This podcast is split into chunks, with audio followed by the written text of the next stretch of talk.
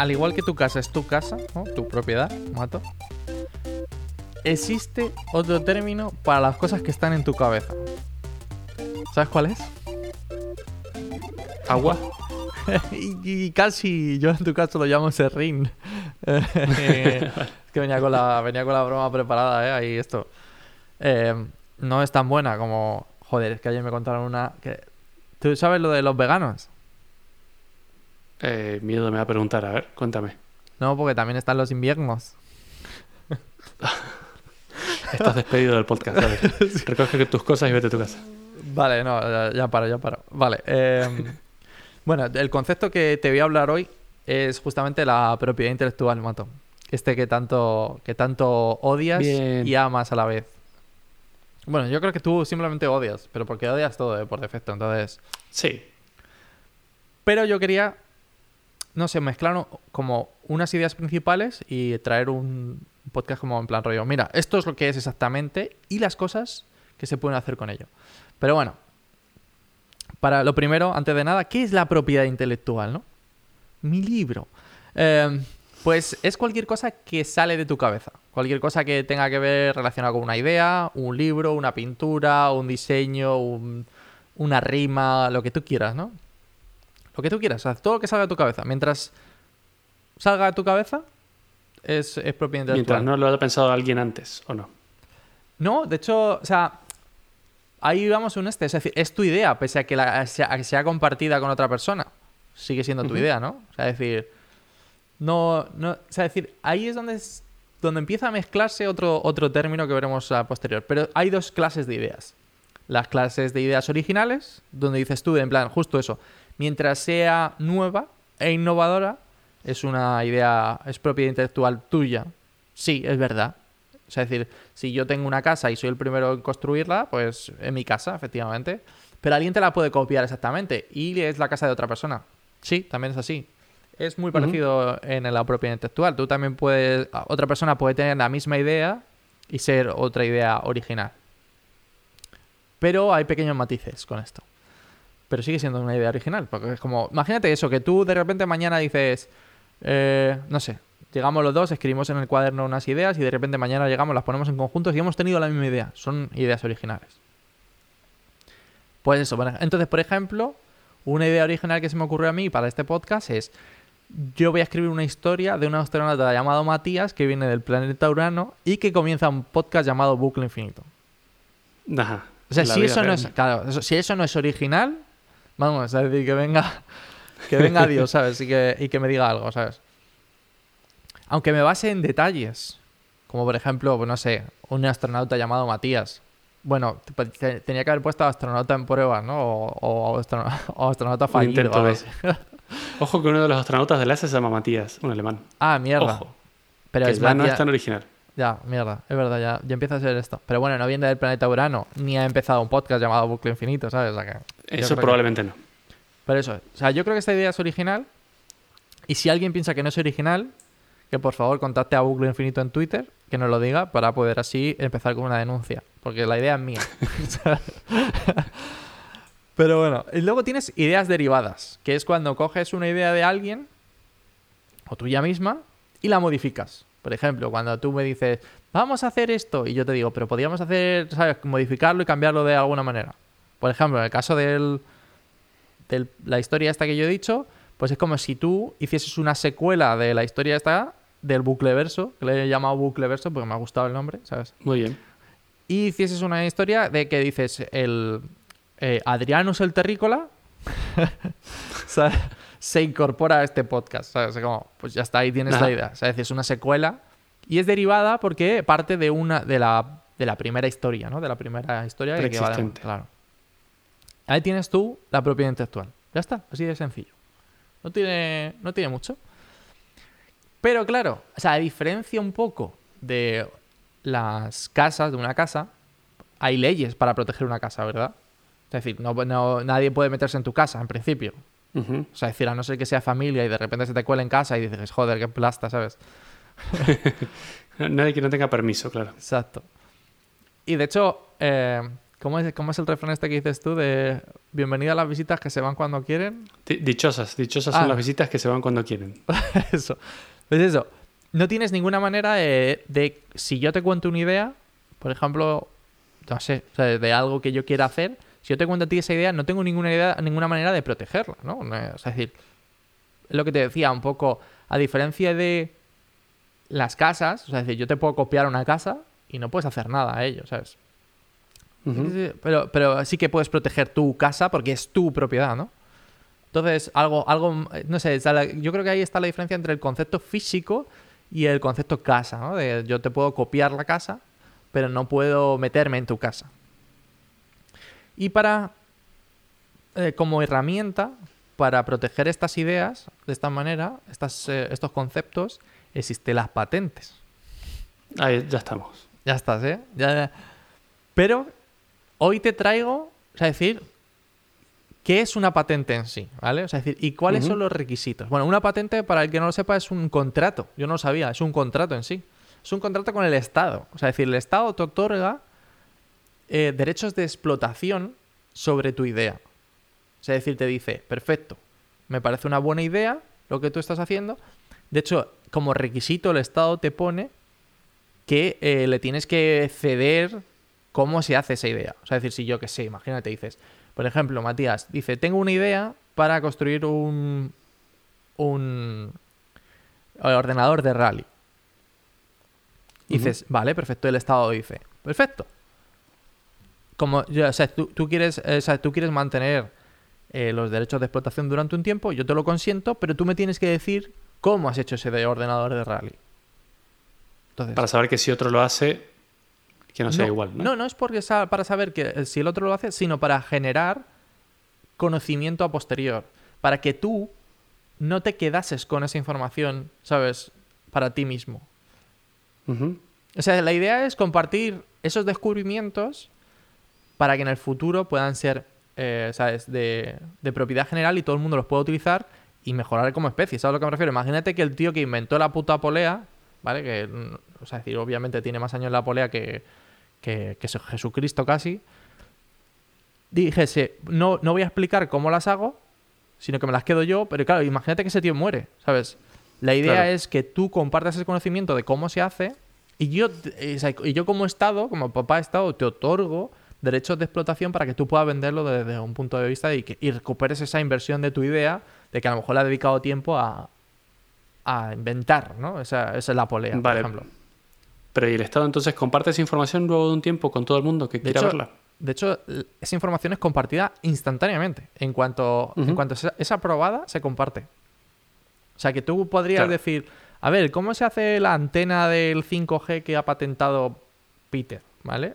Pues coges, vas y lo, y lo puedes ver. Y tienes toda la Lo que documentación pasa ahí es que no puedo poder- usarla porque está patentada. Exacto. O sea, es decir, es eso, esa es la parte de que el Estado te cede los derechos de explotación sobre esa idea. Es decir, que tú no puedes, no puedes copiarla directamente.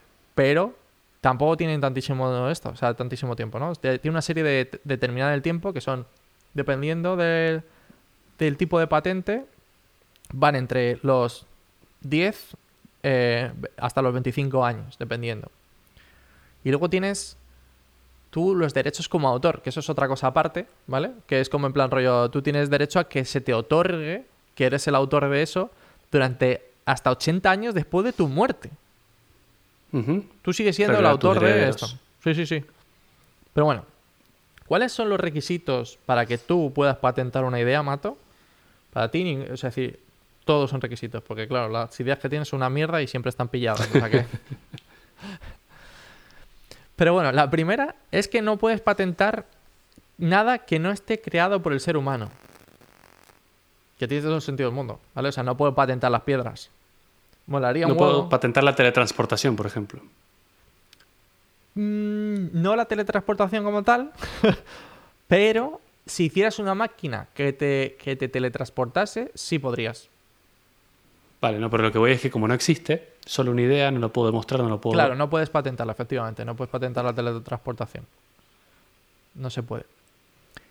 Eso, no puedes patentar algo que, que pertenezca a la naturaleza, por ejemplo. Ah, Por ejemplo, Árboles, ¿sabes? claro. los árboles. No puedo patentar los árboles. Bueno, eh, es que, joder, el tema de las patentes tiene esto. ¿Sabes? Es que se pueden patentar plantas. Entonces, por eso cuando Pero que han sido modificados genéticamente en base a Exacto, otras. o algo exacto, ¿no? tal cual. O las semillas y tal, o sea, tú has estado... Porque no, es que, no todo ha tenido que ser modificado genéticamente, que, que también puede, pero hay mucha gente que se ha dedicado... Por ejemplo, los plátanos que nosotros tenemos, que llevan toda la vida entre nosotros, no tienen semillas. Y los plátanos de verdad tienen semillas. ¿Vale? No sé si has visto los plátanos de verdad. Bueno, los, los ancestros. Eran, No. pues literalmente ti- tienen como pepitas negras en, en el medio, ¿sabes? Y son más gordos. Entonces, si lo buscas Ajá. por ahí son, son absurdos, porque dices tú, joder, ¿cómo mierda me voy a comer esto? Entonces, pero en aquel momento, los agricultores empezaron a coger esas semillas de los sitios, en lo- o sea, de los eh, plátanos que menos semillas tenían. Entonces, fueron eh, transformando, por así decirlo, de una manera primitiva, obviamente, pero para hasta conseguir el, el plátano este. Eso también valdría como patente, pero quizás es más difícil porque eh, hay que cumplir otra serie de cosas. Como por ejemplo, tiene que ser útil. o sea, decir, que tu mierda de ideas, ¿sabes? Tampoco nos sirve. Necesitamos que Pero ¿y qué, quién decide qué es útil y qué no? El Estado. Claro, es decir, el que, la persona que te otorga las. Es decir, aquí es donde empiezan los requisitos que yo veo como difíciles de que, no sé, de que a todo el mundo le parezca lo mismo, ¿no? O sea, por ejemplo, ¿qué es utilidad? O sea, de que, por ejemplo, Ah, pues Para mí un esmalte de uñas me parece súper inútil, pero para otra gente puede ser útil. Claro, es decir, pero no sé, de hecho tiene que, tiene que ser útil para expertos en el campo, ¿vale? O sea, es decir, no tiene, porque obviamente, yo qué sé, si a mí me dices, no sé, alguna herramienta médica, digo, pues muy bien. Es decir, me parece absurdo porque yo qué sé, ya tienes otra cosa que corta, ¿sabes? No esto. Eh, cosas así. Entonces, no tiene, o sea, tiene que ser útil para la humanidad en conjunto. Entonces, bueno, claro, como tú no eres la humanidad en conjunto, gracias a Dios, eh, hay otra gente diciendo que si le parece útil o no. Bien. Así, así, y gracias a esto, no se puede patentar, por ejemplo, el baile del Fortnite. Gracias a Dios. La mierda esa de Ajá. "Sí, eh, ahora Sí, para adelante, sí, ahora para atrás. Pues, gracias eso. Entonces, no está mal, ¿no? Eh, otra de las de los requisitos que tiene una patente es que sea nueva. O sea, sea una novedad. No vale que patentes, por ejemplo, una cosa que ya existe o que está muy generalizada.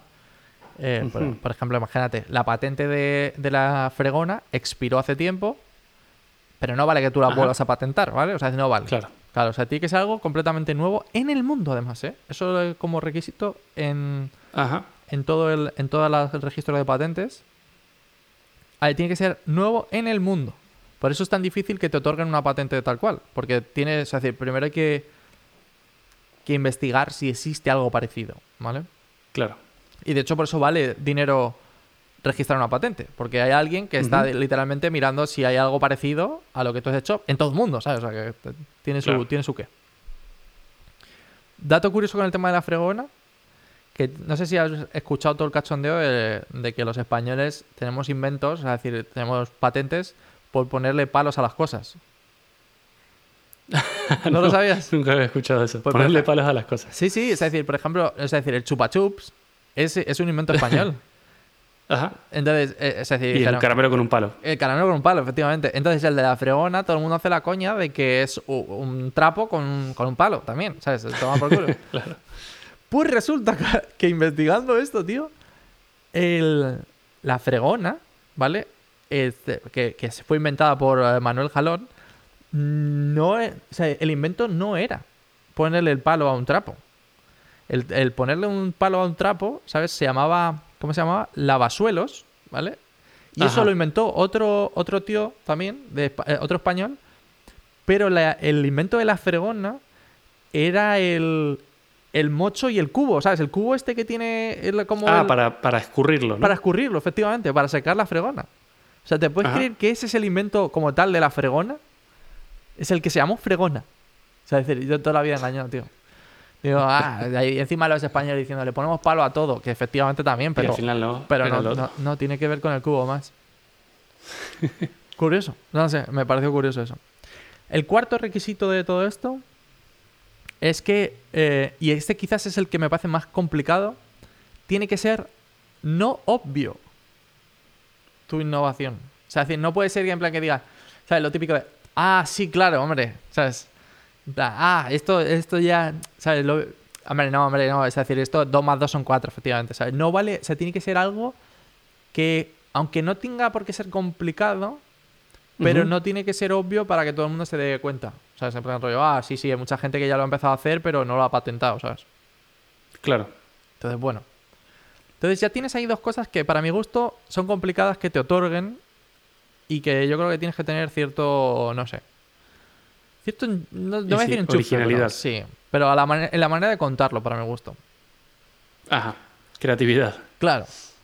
Y la última, que esta es la que me parece obvia, es la de que tiene que ser reproducible. O sea, es decir, que si tú inventas algo, ¿vale? Que no sea por puta casualidad y digas, voy a patentar esto, que me ha salido, y la gente no pueda reproducir tu eh, idea, proceso. Porque, claro, estamos hablando de que siempre tenemos en la cabeza las patentes como, como conceptos físicos, ¿no? O sea, como inventos, pero en realidad las patentes sirven para mucho más. O sea, es decir, sirven para, para conceptos, procesos, eh, lo que se te Sí, ocurra. para de- detener el desarrollo de la humanidad, así como tal.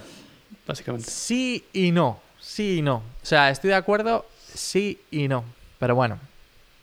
Aparte, creo que las patentes llevan asociadas muchos problemas.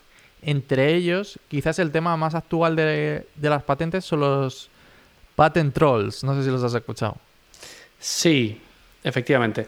A ver, las patentes vienen bien para cuando tú eres un pequeño inventor y patentas algo para que una empresa gigantesca con mucho dinero no te robe esa idea porque tiene muchos más recursos que tú y podría hacerlo incluso mejor y a una escala mucho más grande. Entonces, bueno, así te proteges.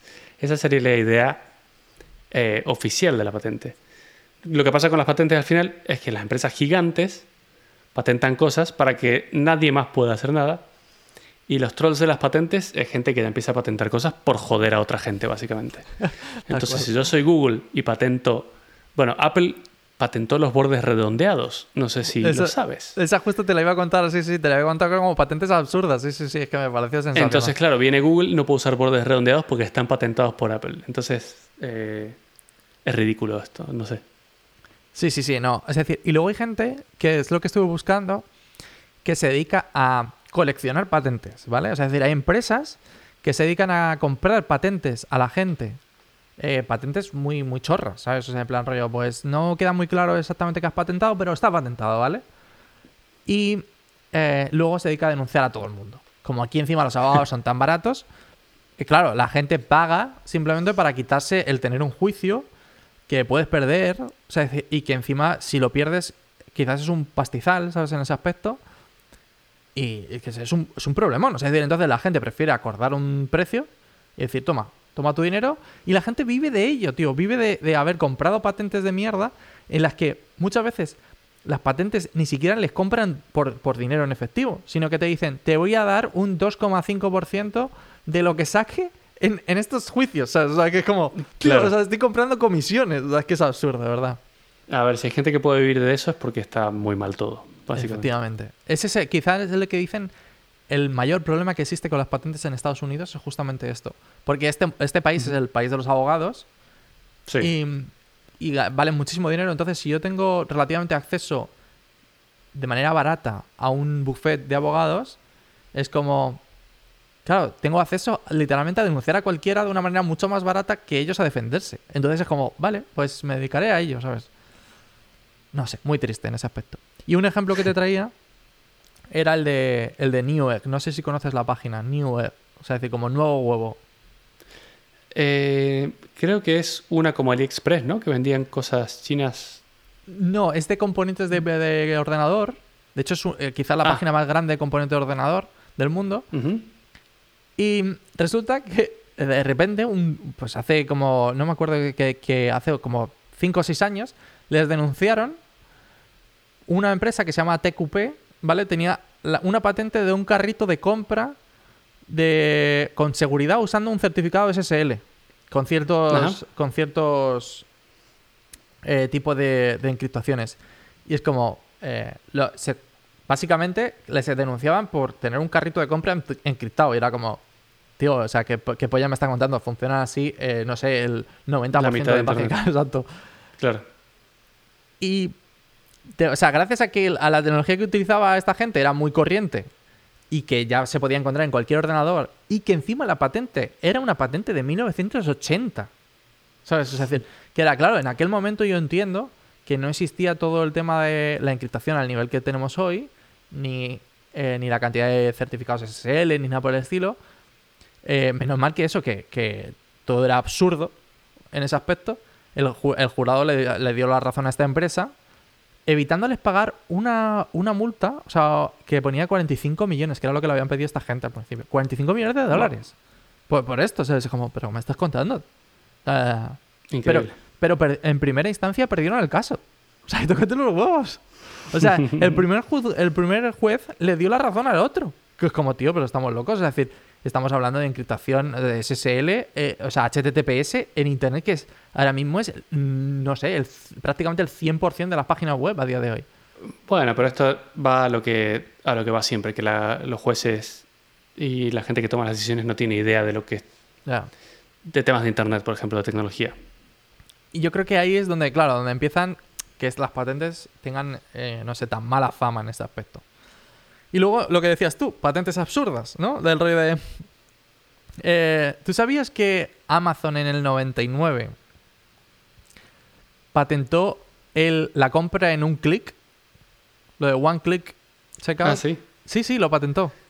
¿Y cómo se puede patentar una cosa así? Es lo que yo no entiendo. ¿Cómo te permiten patentar ese tipo de cosas? Porque es una idea. Es decir, estás patentando la idea de eh, el- la compra en un solo clic. Es como tengo toda tu información guardada y la patento. Y yo creo que en el 99, si te soy sincero, yo lo pensaba ayer, no, no me parece obvia la, la idea, ¿eh?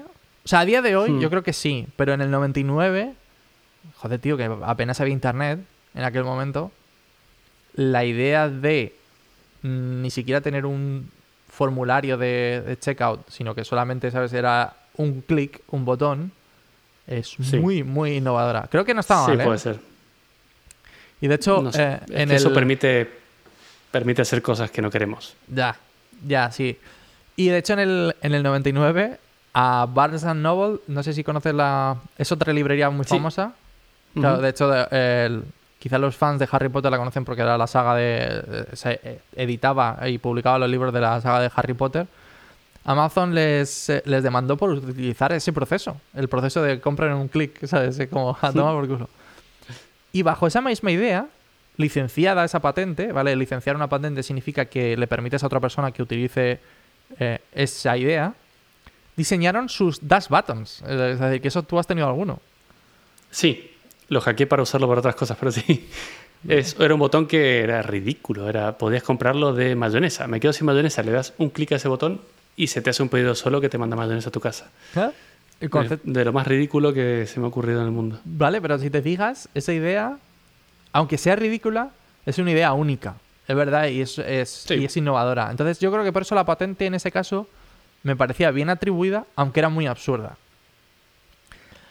Pero es lo que dices tú. El- eh, la, quizás la que me pareció más absurda de todas las que leí ayer fue la de los bordes redondos. O sea, literal, Claro. literal que o sea lo que detallaba la patente de Apple de en 2012 era cómo redondear los bordes para que el rectángulo estuviese redondeado sabes es como apaga y vámonos. Es decir ¿qué- en a qué mundo hemos llegado sabes te tengo que decir que estuve buscando y Apple no ha denunciado a nadie en esos 10 o sea lleva 10 años la patente no ha denunciado a nadie por esto o sea que es bueno Claro, no han hecho uso. Si bien podrían, no han hecho Claro, uso. de efectivamente. Si bien que han podido, o sea, porque por ejemplo Xiaomi los ha copiado, o sea, es decir, de hecho hay un móvil de Xiaomi que es idéntico al de, al de Apple, nunca, nunca ha ejercido este derecho, pero bueno, o sea, es decir, es lo que dices tú, ya solamente el hecho de, de tener esa patente te, te imposibilita, ¿no? A, a que otras personas te lo copien directamente y claro, te da ese miedo de decir, una empresa como Google jamás va a copiarlo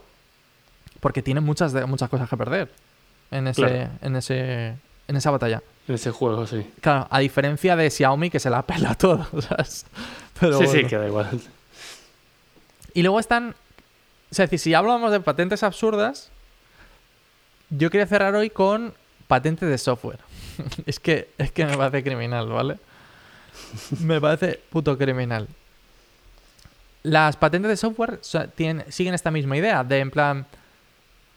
Por ejemplo, la del one click es una patente de software, es algo que eh, patentas el proceso en sí, porque obviamente, por ejemplo, a diferencia de una patente de una invención, de algo físico, donde tú puedes decir, oye, eh, mi patente va por esta forma, esta forma, es decir, esto, por ejemplo, la de un boli, pues sería, tengo una carcasa donde meto, donde dentro pongo una barra de tinta, donde al final en el borde tengo una bola redonda que se va moviendo y que va sacando la tinta de un lado a otro, ¿no? Entonces esa sería claro. La patente de algo físico. En este caso, como no puedes patentar líneas de código porque sería realmente absurdo, en plan rollo, aquí tengo un for, y luego tengo un if, y aquí tengo una condición y aquí le sumo uno, no sé cuánto, no puedes hacer eso porque sería, no puedes patentar el código, básicamente. Eh, se patentan el proceso o las ideas. Y en el caso del one click era eso, en plan rollo, patento el proceso desde, desde donde alguien antes ha insertado su número de tarjeta, su dirección postal y todo esto, y entonces ahora tengo un botón en el que solo hay un, un clic, ya está, ¿no? Eh, pero luego tenías cosas como, por ejemplo, patentes de Apple del mismo año, por cierto, de 2012, ¿vale? En el que eh, mostraban la, la, UI, es decir, la, la interfaz de usuario, que patentaban interfaz de usuario para mostrar una lista de conversaciones. Como si fuese Telegram, como si fuese WhatsApp. Es decir, donde se veía, por ejemplo, que lo más óptimo era eh, pues poner el nombre de la persona, el nombre del contacto arriba, el último mensaje abajo, a la derecha tenías la fecha. Esto que está ahora mismo en absolutamente todo, todo, esta gente tiene una patente de 2012. o sea, literalmente doy ¿Cómo gracias. la consiguieron? Claro. Claro, es decir, porque trasladaron. Esta es la parte que yo no he entendido muy bien, cómo consiguieron esta patente, porque para mi gusto era algo que se había trasladado del ordenador, del escritorio, al dispositivo móvil. De hecho, la patente solamente es exclusiva de esta interfaz en dispositivos móviles. ¿No? De cómo, por ejemplo, pasas de una vista de listado a una vista de detalle, que sería la conversación, y vuelves hacia atrás. Me parece increíble que se puedan patentar este tipo de cosas. Porque es que, o sea, de verdad, o sea, y más durante, no sé, creo que son, esta eran 14 años, una cosa así. Como, tío, no tiene ningún sentido. Pero bueno, la más terrible para mí de todas, eh, de todas estas denuncias, quizás fue la de la de Android, o sea, la de Oracle contra, contra Google, no sé si te acuerdas de esta, por dónde venía. Ah, pero esa era por Java, creo, ¿no? Justo. Android en sus primeras versiones utilizaba Java como, como lenguaje, bueno, sigue cierta parte utilizando Java como lenguaje de programación y aunque la comunidad casi toda se ha movido a Kotlin ahora mismo, por, por razones obvias, para evitar todo este tipo de cosas, pero bueno, estaba Google, quería llegar a un acuerdo para utilizar Java para utilizar Java eh, propietario de, Oracle. En plan, rollo, oye, quiero utilizar tu máquina virtual. Pagando eh, los, lo que tenga que pagar. Claro, es decir, pero eh, lo querían casi de manera gratuita. Que, yo también lo entiendo, es decir, para todo el mundo, el resto del mundo, es gratuito. Es decir, porque mierda voy a tener que pagar por algo, ¿sabes?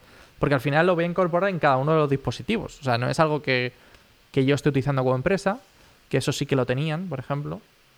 Sí que tenían un, el Java Enterprise este, que no me acuerdo cómo se llamaba, el J2E este, ¿no? Que es decir, si tú corres esto Java como si fuese una empresa, bueno, pues me pagas un poco. Me parece correcto. Claro, tal cual. Me parece correcto. O sea, yo aquí entiendo las dos partes, ¿no? Entiendo que Google no quisiera pagar porque no va, o sea, no lo está corriendo Google, lo está corriendo el, dispositivo y, eso pertenece a cada una de las personas. Y dije, si no quiero pagar por esto, porque pues no, estoy haciendo uso yo. Y tampoco entiendo la postura de Google de decir, joder, ya que estoy Mm, utilizando Java porque no contribuyo de alguna manera a dar algo de dinero a esta empresa, ¿vale? Para, para llegar a un acuerdo. Porque aparte con toda la pasta que saca Google, ¿sabes? Que como a base de anuncios, pero bueno. Bueno, la cosa es que no llegaron a un acuerdo y Google decidió hacer su propia máquina virtual. Ajá. Como, o sea, Java el lenguaje, como lenguaje de programación, es eh, libre. Es decir, no, no es se libre, puede. eso es libre, sí. Claro, o sea, no se puede patentar eso. Entonces tú puedes escribir Java y puedes hacer un compilador para Java y puedes hacer una máquina virtual para Java y todo va a salir bien, ¿no? O sea, es decir, nadie te puede decir nada. Lo, que pasó es que Google sacó su propia máquina virtual. No sé si recuerdas, Dalvik, ¿te suena? Sí, sí, es verdad. Era como una máquina virtual que no permitía que las aplicaciones puedan ver otras cosas, otras aplicaciones y todo esto. Y, pero bueno, el mayor de los problemas es que Java viene con una serie de librerías automáticamente, pues yo qué sé, por ejemplo, viene con una librería de streams para que tú puedas eh, pasar bits de un lado a otro, eh, por ejemplo, hacia un fichero o por la red. Eh, viene con una librería de matemáticas, ¿no? Del rollo de, pues tú si quieres un número aleatorio pones math.random y ya sale, ¿sabes? Y te viene todo esto. Entonces, claro, Google no quería diseñar todo esto de cero, ¿no? Y aparte la gente ya estaba acostumbrada a las librerías estas que, que proveía el lenguaje de una manera de base, entonces no quieres reinventar la rueda. Y copió esas interfaces. Literalmente, o sea, copió en plan rollo el math. El math tiene un random, el math tiene un floor, el math tiene un chill y todo, esto, y todo eso hacen este tipo de cosas, ¿no? Y ya está. Bueno, pues Oracle le denunció por utilizar sus APIs. Porque esos paquetes sí que pertenecen al, producto de Java. O sea, a Oracle. Y es como.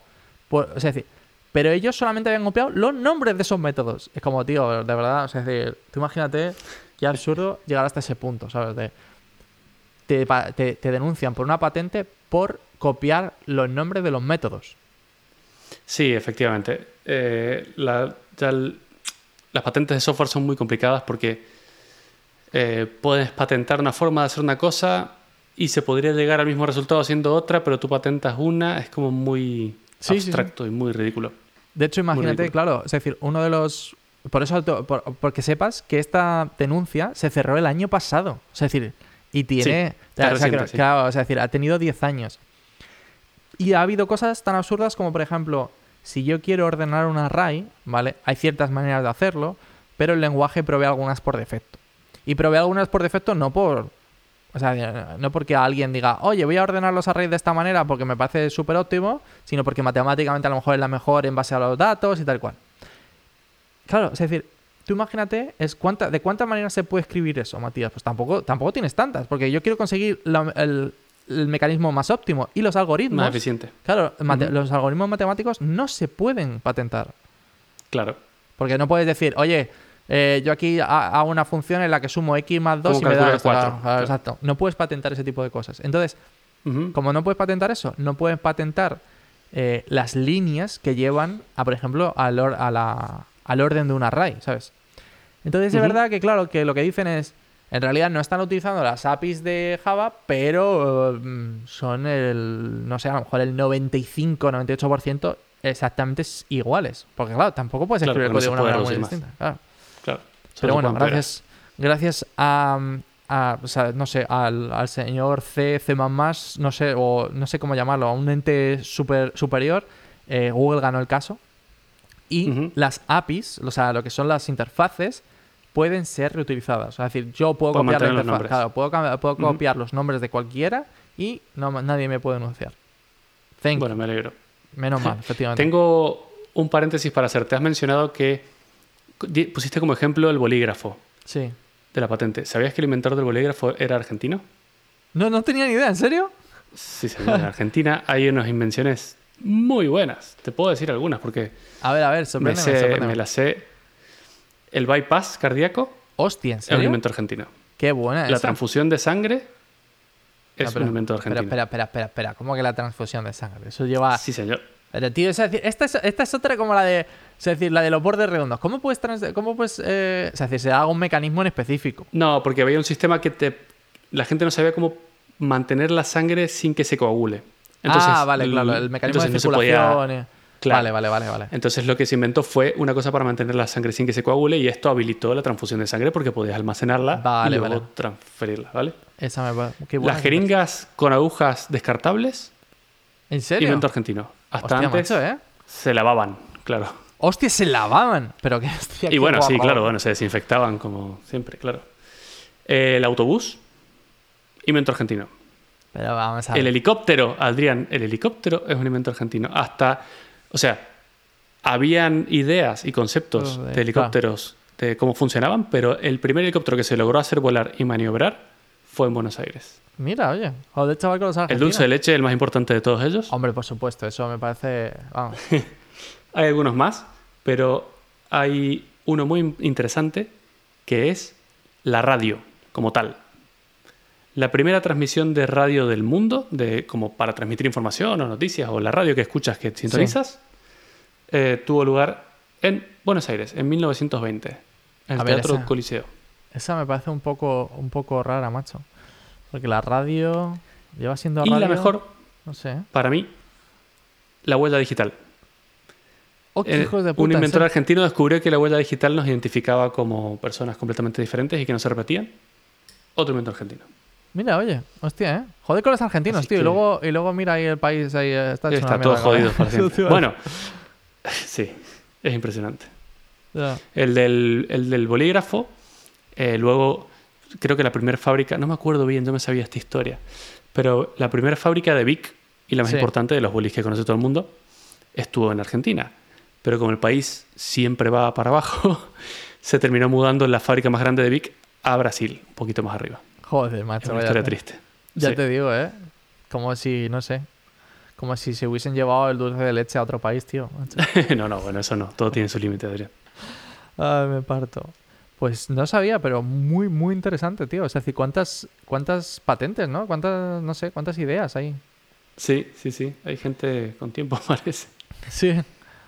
Bueno, y ya, es decir, por, cerrar aquí, eh, le recomiendo a todo el mundo que vea The Billion Dollar Code en Netflix, que es la justamente la denuncia de Terravisión a Google Earth, porque es muy buena y yo creo que ahí se ve, se ve la verdadera potencia de las patentes y cómo en este caso, bueno, se hicieron triquiñuelas para, para evitarse esas patentes.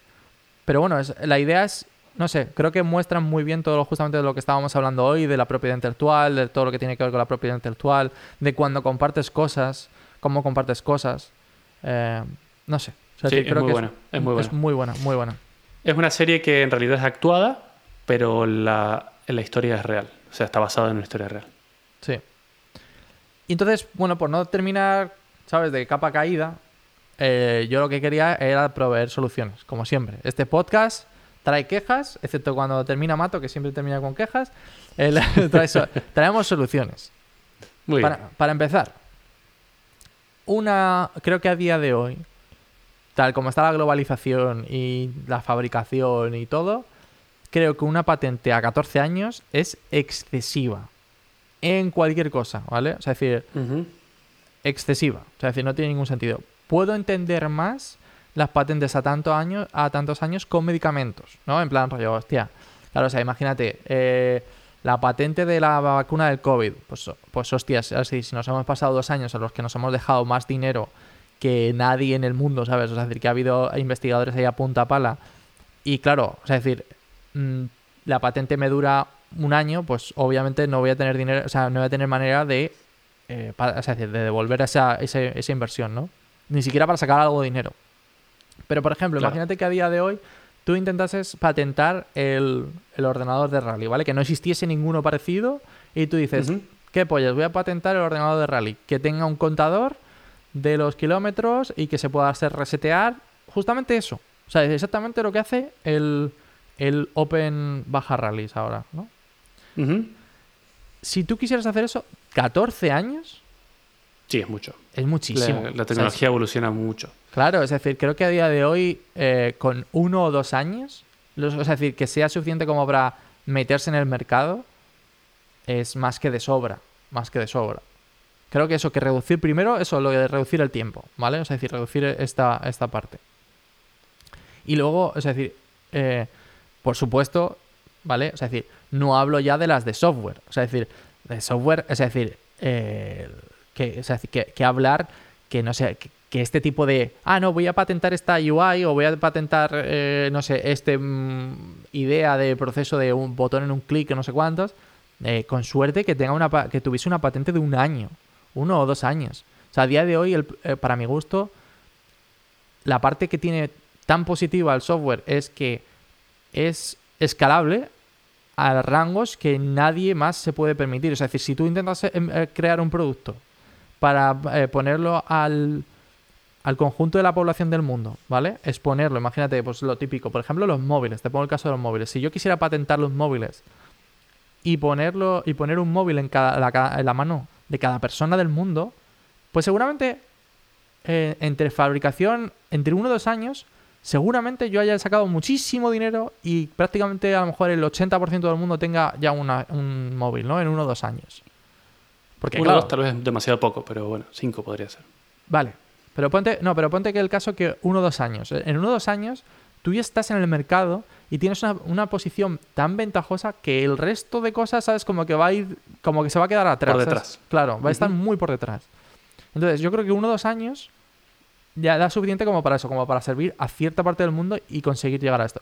Pero el tema está en, en uno o dos años, en software, ¿qué es lo que haces? Si has dado la vuelta al mundo y vuelta, otra vez. O sea, Sí. Es decir, imagínate eso, Amazon publicando el one click, es como, perfecto. Es decir, si no lo he rentabilizado en un año, no lo va a rentabilizar nunca más. No va a hacer nada, claro. Claro. Entonces no tiene sentido. Y luego el, otro es el de lo- los troles. O sea, es decir, para mí, gente que, que, eh, o sea, decir, que simplemente colecciona, eh, no sé, patentes e intenta denunciar por ellas, encima patentes antiquísimas, Prohibidísimo. vamos por- prohibidísimo. Es decir, esta gente serían los que habría que perseguir y decir, "¿Eh, ¿cuántas veces has utilizado tu patente? O sea, es para, para intentar defender, defender, entre comillas, tus derechos. Aquí es donde va el tema, ¿sabes? Porque en realidad no estás Sí. defendiendo tus derechos. Es lo mismo que la gente que se dedica a registrar dominios de internet solo por joder a otros y Claro, venderlos exacto. carísimos cuando alguien los necesita de verdad. Si te ha gustado este episodio, puedes encontrarnos en Twitter como arroba. También tenemos un canal de Telegram en el que discutimos temas interesantes y compartimos algunas noticias. Dejamos los links a ambas cosas en las notas del episodio. Hasta la próxima.